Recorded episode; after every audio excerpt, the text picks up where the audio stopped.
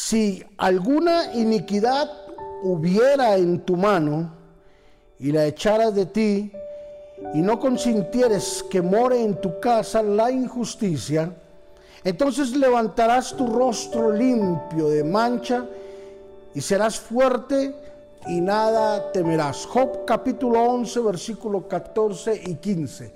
En este día hablaremos sobre restauración emocional.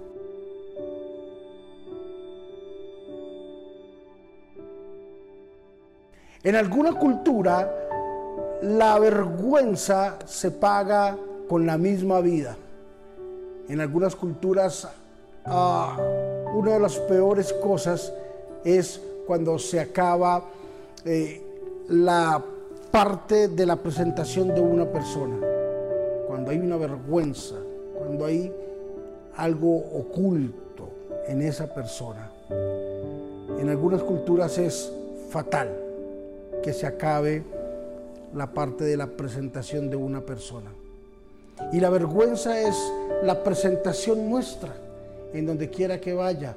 La vergüenza va a ser siempre lo más fatídico de una persona. La Biblia habla de un hombre llamado Job que perdió todo y tenía vergüenza, porque mucha gente tenía unos conceptos de quién era Job. Algunos decían que Job estaba pasando por un problema muy difícil, por una prueba. Otros decían que era que Dios lo estaba castigando. Otros decían, decían que tenía pecados ocultos. Y sea cual sea, siempre iba a ser una vergüenza lo que la gente pensara. Los amigos llegaron desde muy lejos y le dijeron a Job que se arrepintiera que cuál era el pecado que tenía oculto para estar pasando por estos momentos tan decisivos. Job decía, yo no tengo ningún pecado, simplemente lo que yo temía me ha sobrevenido. Lo que yo sabía que debería de haber arreglado y no lo arreglé a tiempo son las consecuencias de mi vergüenza ante la gente. ¿Qué cosas hay que tienes que arreglar?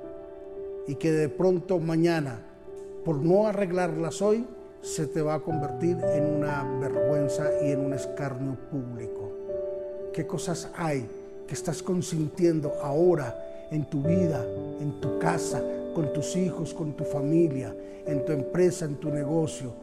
¿Qué cosas estás permitiendo que más adelante, si no las arreglas ahora, se van a convertir en una vergüenza pública y en un escarnio público para tu vida, para tu familia y tu ministerio.